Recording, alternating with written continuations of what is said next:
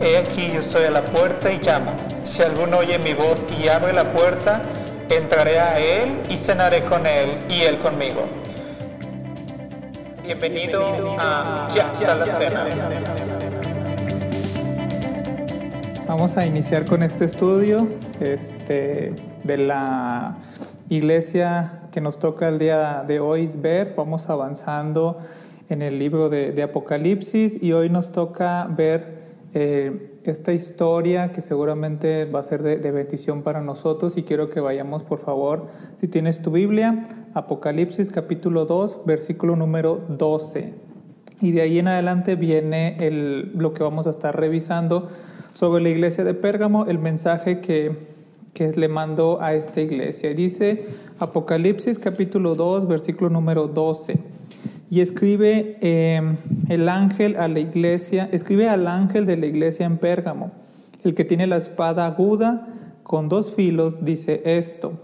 Yo conozco tus obras y donde moras, donde está el trono de Satanás, pero retienes mi nombre y no has negado mi fe ni aun en los días en los que Antipas, mi, testigo fiel, fue muerto entre vosotros, donde mora Satanás. Pero tengo unas pocas cosas contra ti, que tienes ahí a los que retienen la doctrina de Balaam, que enseñaban a Balac a poner tropiezo ante los hijos de Israel, a comer de cosas sacrificadas a los ídolos y a cometer fornicación. Y también tienes a los que retienen la doctrina de los nicolaitas, la que yo aborrezco. Por tanto, arrepiéntete, pues si no, vendré a ti pronto y pelearé contra ellos y con, la espada de mi boca. Versículo 17. El que tiene oídos, oiga lo que el Espíritu dice a las iglesias, al que venciere daré de comer del maná escondido y le daré una piedrecita blanca eh, y en la piedrecita escrito un nombre nuevo, el cual ninguno conoce sino aquel que lo recibe. Hasta aquí el, el, mensaje y lo vamos a ir viendo por partes para ir eh, viendo de qué, cuál, cómo debemos entender este mensaje que, tenemos aquí enfrente. Primero, la iglesia de Pérgamo estaba en la ciudad, como todas las anteriores y las que vamos a ver más adelante, en una ciudad en Asia Menor. Eh, y esta iglesia, una de sus características era que tenía buenos recursos. Y como lo vimos en la primera, la carta tiene una estructura de alguna manera similar. Eh, viene un mensaje, Viene una presentación de quién está hablando, viene unos atributos, elogios que le hace a la iglesia, después viene un reproche y después viene una recomendación. Entonces vamos a ir viendo parte por parte para poder comprender bien el mensaje eh, que, se le dio se le hizo a esta iglesia en Pérgamo, pero que también es un mensaje para ti y para mí el día de hoy. Entonces dice, el, empieza el versículo número 12 y hace una descripción de quién es el que está escribiendo. Recuerda que si bien Juan fue el, que Dios utilizó para que escribiera esto, en la visión que él tuvo, él reconoce y él dice, le escribe al ángel, al representante de esta iglesia, pero le dice, este mensaje que te voy a dar no es mío, sino es y dice aquí, el que tiene la espada aguda de dos filos. Y, esto obviamente nos habla de que es nuestro Señor Jesucristo. Y en cada una de las cartas, por lo menos en estas tres que llevamos, en estas tres iglesias que vamos avanzando, en todas eh, se presenta de alguna manera y se presenta de maneras diferentes de acuerdo a la problemática o a la situación en la que ellos estaban viviendo.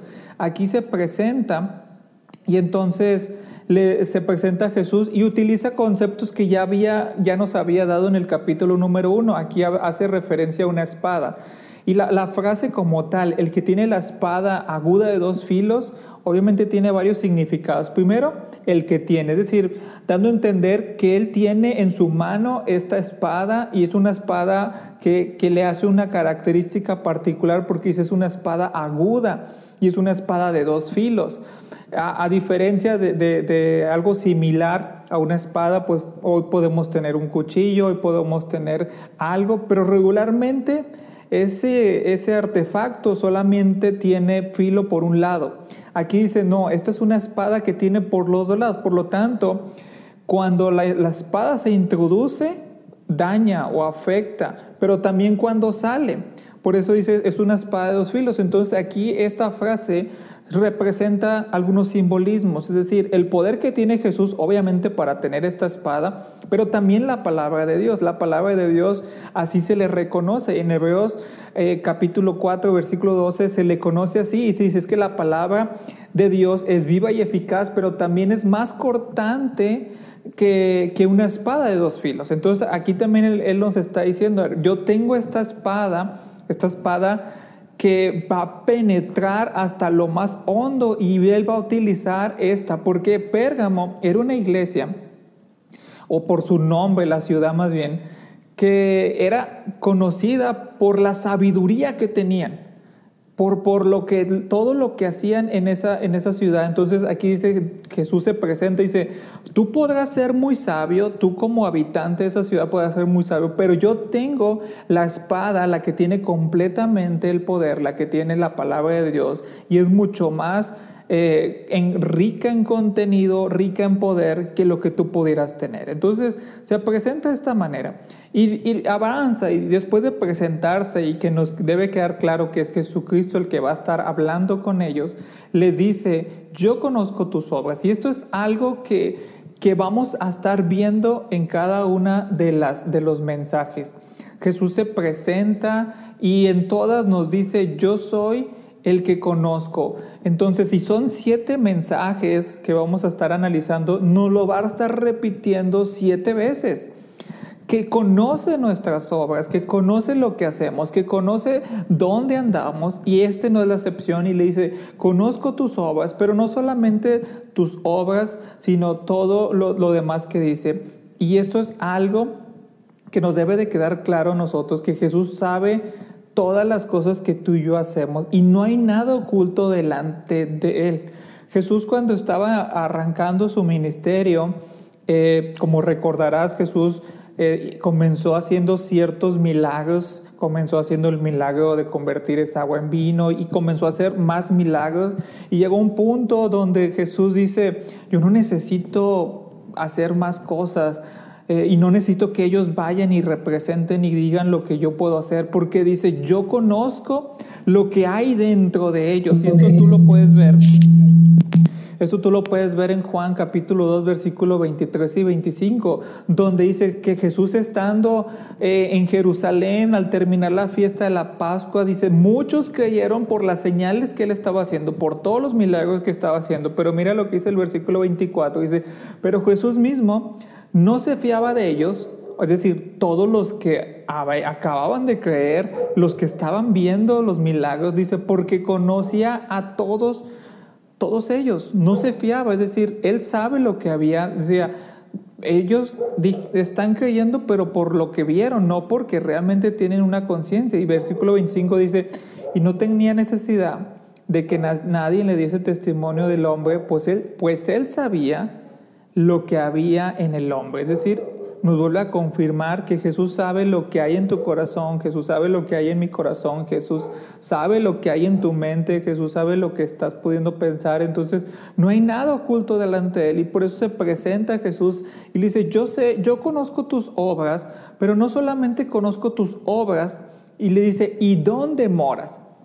¿Dónde habitas? ¿Dónde vives? Y le dice, yo sé dónde estás y mira cómo dice, ¿dónde está el trono de Satanás? Entonces, esto es algo interesante porque estamos hablando de una iglesia y le, y le, habla y le dice, oye, yo sé lo que estás haciendo como iglesia y sé dónde estás y estás en un lugar complicado, estás en un lugar difícil, estás en un lugar donde no es fácil vivir y de tal manera que el autor dice, ahí está el trono de Satanás. ¿Cómo podemos interpretar esto? ¿Cómo podemos entender que la iglesia está en medio ahí o está como parte de, de, de donde está el trono de Satanás? ¿Cómo, ¿Cómo, está esa comparativa? O sea, bueno, pues es que recuerda que, que la iglesia estaba como nosotros, o sea, vivimos, no vivimos en una comunidad donde solamente somos cristianos. Qué bueno fuera vivir en una comunidad, pero ellos vivían y estaban ahí y tenían dificultades, así como la iglesia anterior tenía dificultades porque eran perseguidos, ellos también tenían dificultades y entonces dice, yo sé dónde vives, sé que los que están a un lado tuyo tienen otras, otras culturas, otras creencias, otras cosas y todo eso lo podemos determinar como que es algo, no es algo correcto. Sigue diciendo, dice, pero a pesar de que estás en un lugar complicado, a pesar que estás en un lugar donde, donde reina la maldad, aún así le dice, te reconozco que retienes mi nombre y no has negado mi fe.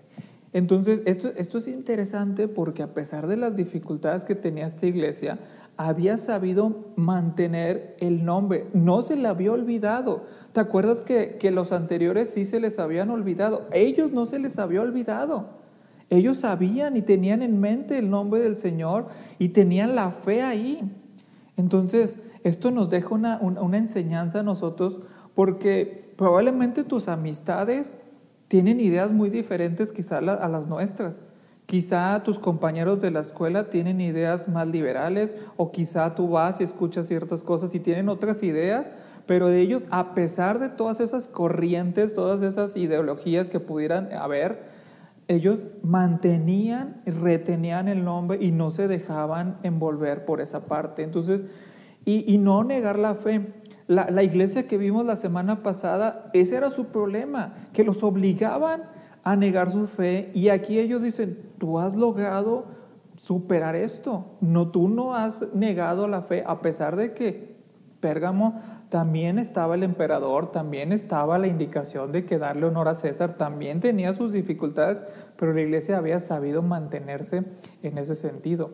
Sigue el versículo y dice, y hace una referencia, dice, y, ni aún en los días, hace como que algo que ellos sabían muy, muy claramente y les hace mención de una persona, y dice, aún en los días de Antipas, y hace como una pequeña referencia de quién es, era esta persona, dice, mi testigo fiel que fue muerto entre vosotros, y vuelve a decir, donde mora Satanás. Es decir, él, yo, él fue un mártir, una persona que, que hasta lo último de sus, de sus días, hasta respirar, no negó a Jesús y muere y entonces dice, él fue fiel aún en medio del entorno, aún en medio de donde estaba.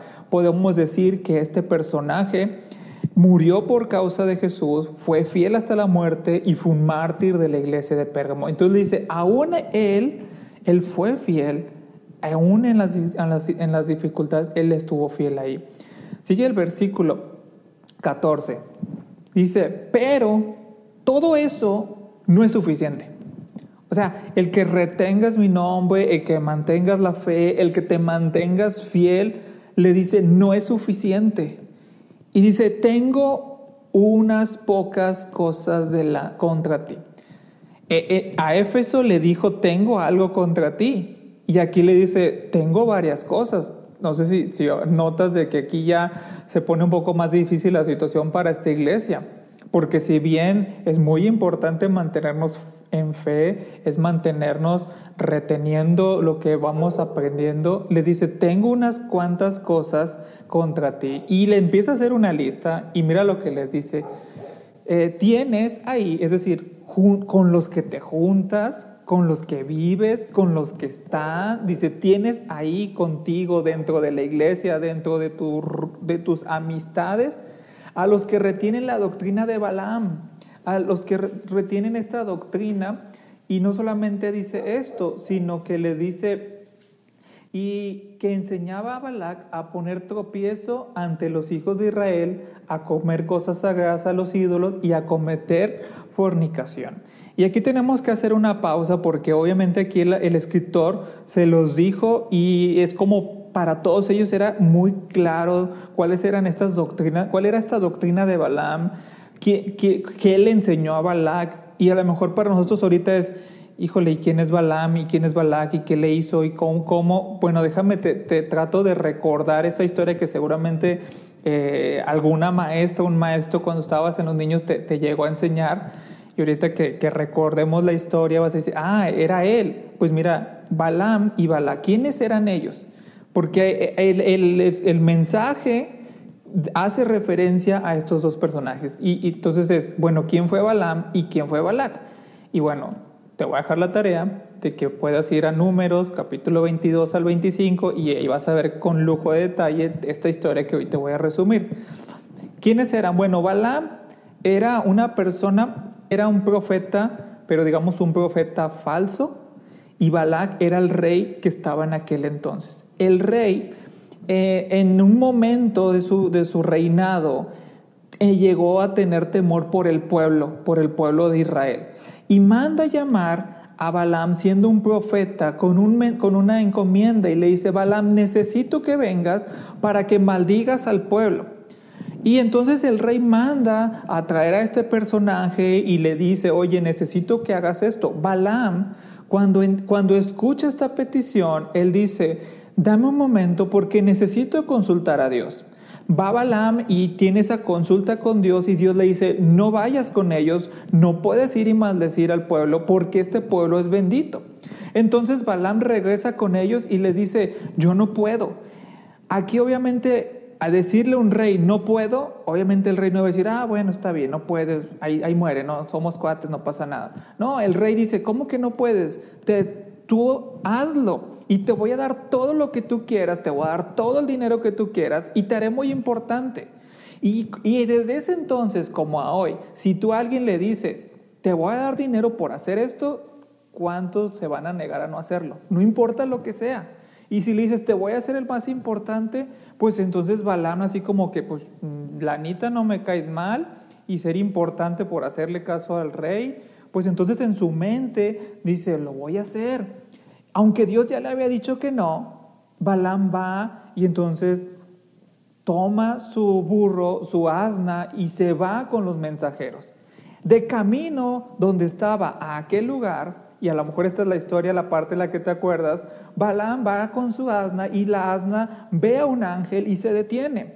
Y cuando se detiene, Balaam se enoja y le empieza a pegar hasta el grado donde el ángel, donde Dios le abre, el, eh, le abre su, su boca para que hable y entonces aquella asna se empieza a defender y no solamente nos da la, impresión de que sabe, sino que se defiende y dice, oye, pero ya me pegaste tres veces, ¿qué onda contigo? Si yo, si yo, si yo soy parte tuya, ¿por qué me golpeas? Y entonces Balak, Dios le abre los ojos y dice, es que ella, esta burrita, te está cuidando a ti.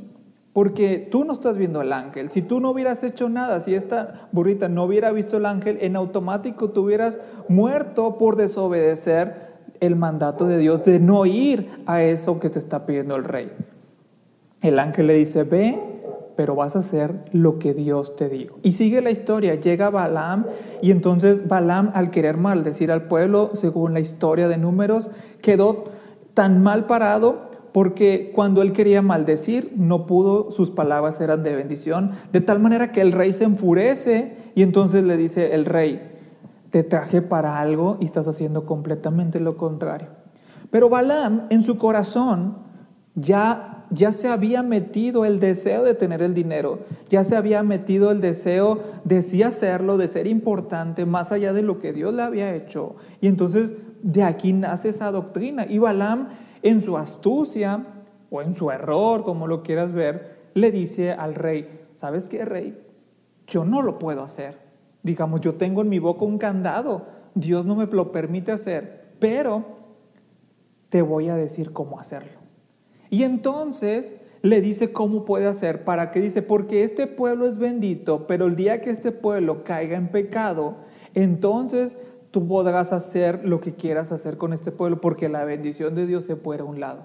Y entonces sigue la historia y entonces el rey manda de esas chicas guapas, de esas chicas atrevidas, imagínate el pueblo estando ya mucho tiempo encerrado donde no se relacionaba con nadie más, de repente ven chicas guapas y la historia ya sabes en qué terminó, se revolvieron los pueblos y entonces el pecado entró en el pueblo y entonces el rey pudo hacer lo que él, él quería hacer, atacar al pueblo de Dios. Por eso aquí dice que entonces, después de que le da, dice, se ha introducido esta doctrina de Balaam, esta doctrina de, de querer hacer lo que sabemos que no debemos de hacer, pero hacerlo de alguna manera. Y entonces eso se vuelve tropiezo. Y entonces dice aquí, le estás enseñando a comer cosas cosas sacrificadas a los ídolos y y a, cometer fornicación. Estás hablando de palabras mayores, palabras donde hay, hay pecado sobre la sexualidad.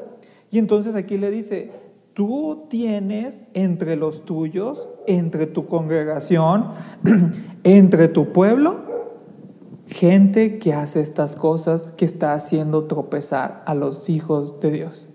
Por eso aquí le dice, tengo cosas contra ti, porque estás haciendo las mismas cosas que Balaam hizo, te estás desviando. Y entonces le dice, ¿cuál es el riesgo de seguir esta doctrina de Balaam? Obviamente hay muchos riesgos, obviamente sabemos que está mal, pero tú sabes que el mundo a lo malo hoy le llama bueno. Y eso se empieza a introducir en todos lados, en, las canciones, eh, en la televisión, en la radio, en las series. Y todo lo que es malo, el mundo le quiere llamar bueno. Y entonces esas doctrinas se empiezan a meter en nuestros oídos. ¿Cuál es el riesgo de querer hacer esas cosas que sabemos que no son y sacarle la vuelta y querer sí hacerlo? Bueno, en 2 de Pedro capítulo 2 versículo número 15, mira lo que dice. Dice, y han dejado el camino recto. Tú y yo sabemos que hay un camino que tenemos que seguir. Y entonces dice, y se han extraviado siguiendo el camino de quién? Dice el camino de Balaam el mismo que acabamos de recordar, dice el hijo de Beor, el cual amó el premio de la maldad. Debemos tener cuidado porque Balaam se dejó deslumbrar por lo que el rey le iba a dejar. Hoy tú te puedes deslumbrar por lo que el mundo te puede ofrecer y te puedes desviar del camino, te puedes extraviar. ¿Por qué? Porque dice aquí, amó el premio de la maldad. Debemos tener cuidado porque Balaam amaba a Dios podemos decir que lo amaba. Va y consulta a Dios y le dice, Dios, mira, o sea, ¿en qué cabeza cabe? Piensa un momento, ¿en qué cabeza cabe de un profeta, de alguien que le dice, oye, te voy a, te voy a dar una ofrenda, te voy a contratar para que maldigas a tu Dios? Y todavía va y le dice, Dios, ¿me quieren contratar para que te maldiga a tu pueblo? O sea, estaba, raro, ¿no? Y, pero Balaam amaba a Dios, podemos decirlo. Porque va y dice, no, primero tengo que ver cómo le hago con Dios. Pero amaba a la maldad.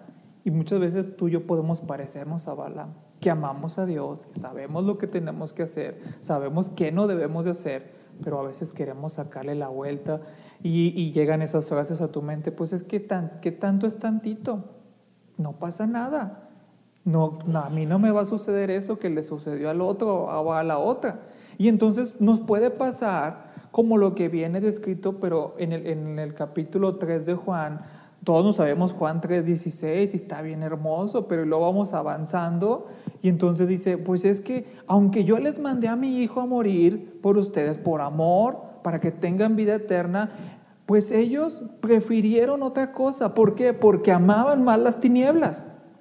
Amaban más sus obras malas. Lo mismo le pasó a Balaam y lo mismo le estaba pasando a esta iglesia, de que tenía gente que se estaba yendo con esas doctrinas, con esas cosas que no debían de hacer. Y dice el versículo número 15, no termina ahí, porque dijo, tengo varias cosas contra ti.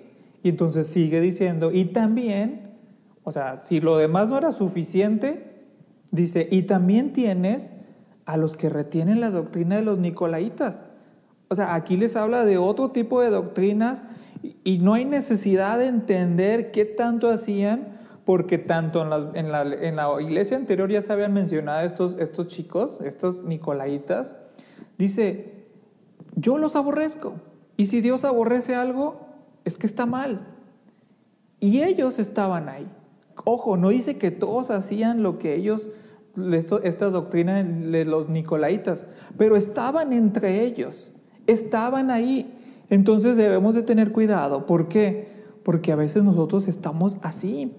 Nos relacionamos con personas que no tienen nuestra propia doctrina, nuestras propias creencias y tenemos que tener cuidado de qué cosas nos están queriendo hacer que hagamos. Si bien tenemos que tener tolerancia, porque es por amor, hoy hay muchas cosas, hay muchas modas en nuestra cultura, como iglesia no nos debemos de permitir actitudes que sean relacionadas al pecado ni a falsas enseñanzas. No debemos permitir que sucedan ese tipo de cosas. Entonces, aquí es lo que le está diciendo esta iglesia. Basta de querer decir que es correcto y relacionarte e inclusive yo no sé qué tanto, inclusive hasta participaban de las cuestiones doctrinales, cuestiones litúrgicas, por eso les va y le dice, tienes contigo personas que profesan, ese tipo de cosas. Versículo 16. Y ante esto no hay otra cosa más que le pueda decir como solución. Le dice, por tanto, arrepiéntete. O sea, aquí no hay de otra, o sea, no, es, no hay más solución más que arrepentirte por lo que está sucediendo, por el, por el pecado que se está haciendo, por lo que estás dejando pasar, por lo que estás permitiendo que suceda. Dice, tienes que arrepentirte porque estás dejando pasar por alto cosas que no debes de pasar. Y el único remedio para cualquier conducta pecaminosa es arrepentir. Y eso aplica para ti para mí. Cualquier cosa, cualquier pecado, cualquier cosa, no podemos seguirlo haciendo y tenemos que arrepentirnos. Por eso eh, en el primera Juan capítulo eh, primero, pero en el versículo número 9 viene una promesa y viene hasta cierto punto una salida, porque dice, si tú y yo confesamos nuestros pecados, Él es fiel y justo para perdonarnos y limpiarnos de toda maldad. O sea, Dios aún nos da esa oportunidad de arrepentirnos, pero tenemos que confesar nuestros pecados y realmente arrepentirnos de lo que estamos haciendo. Por eso le dice a esta iglesia, arrepiéntete Arrepiéntete para tener un verdadero arrepentimiento, un auténtico, un genuino, un real. No solamente es de arrepentirnos, sino que tenemos que abandonar esas malas prácticas que quizá hemos adquirido. Y no solamente adquirido, sino también tenemos que rechazarlas, esas cosas que quizás están entrando o se están introduciendo poco a poco en nuestra vida, en nuestro diario vivir, y que como te repito, parecieran normales, pero tenemos que hacerlas a un lado. Entonces, tenemos que abandonar cosas, tenemos que rechazarlas. Creo que es algo que tenemos que hacer. Y entonces termina, versículo número 17. Dice, y el que tiene oído, oiga lo que el Espíritu dice a las iglesias. Esta frase también se repite y creo que tuvo muy bien a repetirla porque nosotros estamos aquí escuchando lo que le dice a las iglesias para que aprendamos de los errores que ellos cometieron. Y entonces dice, bueno, el que tiene oído, oiga. Y le dice, al que venciere. En la pasada también le habló de este grupo de los vencedores.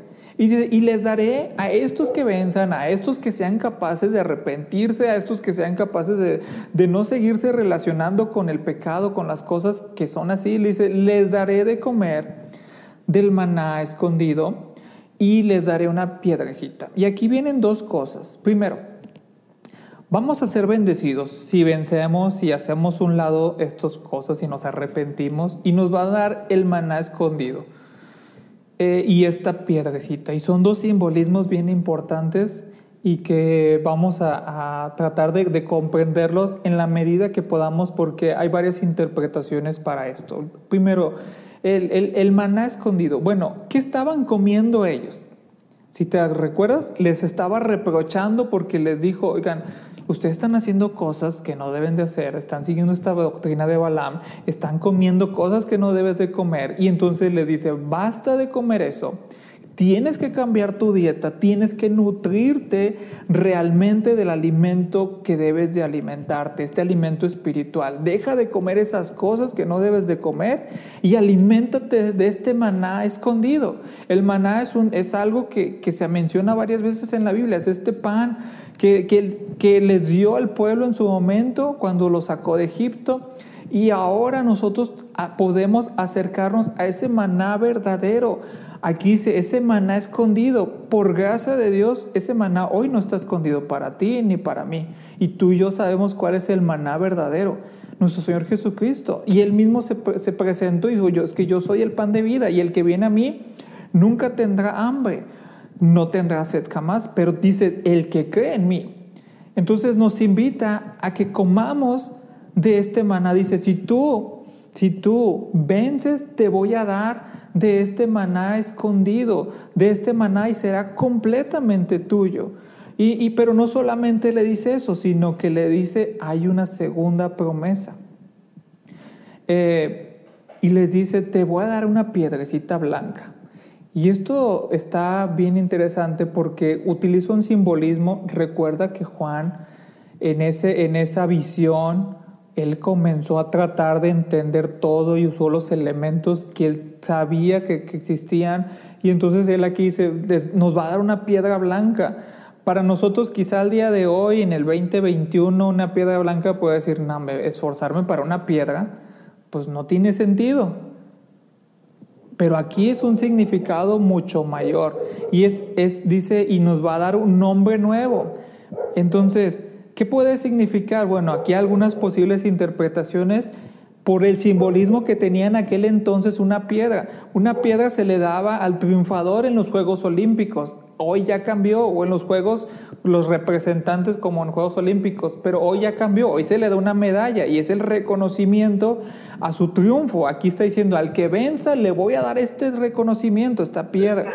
Otra opción, esta piedra se le daba a todo aquel que había sido acusado de algún crimen, pero ya era libre. Y entonces aquí también puede aplicar porque dice, oye, es que tú estás cometiendo crimen, tú estás haciendo pecado, pero si vences te voy a dar esta piedra que significa que estás libre de culpa. También puede significar, a una, según la historia, se les daba una piedra blanca para que la trajeran consigo a todas aquellas personas que habían sido esclavos. En aquel entonces la esclavitud era algo muy natural, era algo normal. Hay muchas historias donde se habla sobre la esclavitud y eran marcados y entonces ya tenían esa huella y este pertenece a tal persona. Y en algún punto podían ser libres, pero si lo veían con esa marca podían entender que se había escapado y entonces lo podían regresar o podían acusarlo de algo. Y entonces, si él tenía esa marca en su cuerpo, pero tenía esa piedra blanca, entonces significaba que había sido libre de forma natural. Y entonces aquí también esa piedra puede significar, aunque tú estés en pecado, aunque estés en la esclavitud del pecado, cuando tú recibas esta piedra, entonces eres libre del pecado.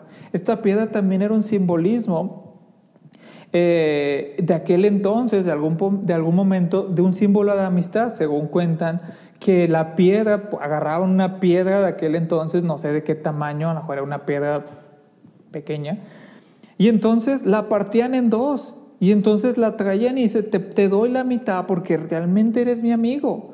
Hoy eso no se usa, hoy se usa en que los novios pues que tengan un corazoncito y la mitad uno y la mitad el otro y el que lo trae ya sabes lo que significa. Bueno, algo así, pero acá era una piedra, lo que significaba la amistad, era algo también, un reconocimiento, dice, te voy a dar, te doy esto en señal porque eres mi amigo. Jesús mismo nos dijo que Él es nuestro amigo, entonces aquí le dice, te voy a reconocer que tú eres realmente más mi amigo, más que de ellos con los que te estás juntando el día de hoy. Y la otra interpretación es que se les daba también a aquellos guerreros que podían regresar de una batalla. ¿Recuerdas? En la Biblia se, se narran varias batallas y no todos sobrevivían. Bueno, los que llegaban a sobrevivir les daban también una piedra blanca en señal de que habían ganado esa batalla. Si te das cuenta, todos tienen diferente significado, posible significado, pero todos representan un privilegio, una señal, un favor, algo que le está dando. Y entonces aquí le dice, si tú vences, en algún día te voy a dar esta piedra. Y es una piedra muy especial, porque dice que va a tener grabado un nombre, un nombre que solamente tú lo podrás saber hasta el día, hasta el día que Dios te entregue esta piedra. Entonces esto es una esperanza, esto es algo que, debería animarte. No sé si al día de hoy tú tienes un trauma con tu papá o con tu mamá y le dices, mamá, a mí no me gusta este nombre que me pusiste, ¿por qué me pusiste así? ¿Qué culpa tenía? De por qué me pusiste igual que mi papá o por qué me pusiste igual que mi abuelo, porque y algunos lo portamos con mucho orgullo y otros quizá dicen, no, este nombre no me gusta. O quizá ahorita eh, a ti te dicen por un apodo y ya se te quedó el apodo y siempre el apodo y nadie te puede quitar ese apodo y, y, no sé cómo se enteran y ese apodo se traslada a tu escuela y hasta los maestros y entonces de nada sirve que tengas un buen nombre o te hacen bullying y tienes un nombre que, que un apodo que nomás no te gusta. Aquí Dios te va a decir, si tú aguantas, te voy a dar un nombre y créeme que Dios hace cosas perfectas y yo espero ver qué nombre nos va a dar a cada uno. Yo creo que Dios, y esto es algo muy mío, nos va a dar un nombre único que no se va a repetir. ¿Cuántos Marcos conoces? Hay un montón. ¿Cuántos Manueles conoces? ¿Cuántos Isaac conoces? ¿Cuántos Ana Sofías conoces? ¿Cuántas Renatas? Hay montones. Yo creo que en aquel entonces nos va a dar un nombre especial, particular, pero esto solamente es para los que vencen. Entonces, yo te animo a que hagas lo necesario para que algún día tú puedas extender tu mano y entonces recibas esta piedrita y entonces digas, pues lo que dijo Juan era verdad. Y qué bonito nombre me puso Dios en aquel lugar, en aquel cuando estemos en el reino, cuando estemos viviendo en aquel lugar. Chicos, yo espero que este mensaje te anime porque esto es lo que nos busca el mensajero, que nos anime a dejar las cosas que no nos, no nos hace bien, las cosas que sabemos que tenemos que quitarnos. Si tú hoy te estás involucrando con chicos, con chicas que sabes que no te están haciendo bien, hazlos a un lado. Que te están metiendo ideas que no deben de ser, que se contradicen con lo que dice la palabra de Dios, hazlos a un lado. No seas parte de ellos, sé diferente, porque aquí hay una promesa. Entonces yo creo que este mensaje es para la iglesia, pero también es para ti. Te voy a invitar a que oremos para concluir con este estudio del día de hoy. Gracias Dios, gracias te damos en esta noche. Gracias por este estudio, por este mensaje a esta iglesia de Pérgamo. Gracias Dios porque nos deja enseñanza y también nos deja claro que a veces ciertas cosas no son suficientes. Si bien ellos se habían mantenido en fe y sabemos que la fe es necesaria para agradarte, estaban haciendo cosas, Dios, que no te agradaban se estaban relacionando con personas que estaban haciendo cosas que no son correctas. Pero tú eres muy claro y les dices exactamente lo que tienen que hacer y lo que hoy tenemos que hacer nosotros, arrepentirnos de esas cosas. Y hay promesas y queremos ser parte de ese grupo que vence. Queremos saborear ese maná que está escondido, reservado para aquel entonces y también este mensaje de esta piedra, este nombre, Señor, sin duda tienes preparado tantas cosas para nosotros, para aquel entonces, para aquel momento, cuando tú envías a tu Hijo Jesucristo por tu iglesia y cuando estemos en aquel lugar, en ese reino, sin duda tienes tantas cosas que nos estás esperando con una gran fiesta. Yo quiero invitarte, chico, chica, que esto alimente tu fe para que puedas vencer cualquier tentación. Y si hay algo que tengamos que cambiar, que tengamos que dejar, recuerda lo que dice. Él es fiel y justo para perdonarnos cuando nosotros confesamos nuestros pecados. Dios, perdónanos si te estamos fallando, si estamos haciendo cosas que el mundo dice que son buenas, pero tu palabra dice que son malas. Pongo en tu vida, en tus manos, Padre, la vida de cada chico, de cada chica. Sé con ellos, sé con sus familias. Permítenos, Padre, que nuestros oídos estén abiertos a tus mensajes. Gracias te damos en el nombre de Cristo Jesús. Amén y amén.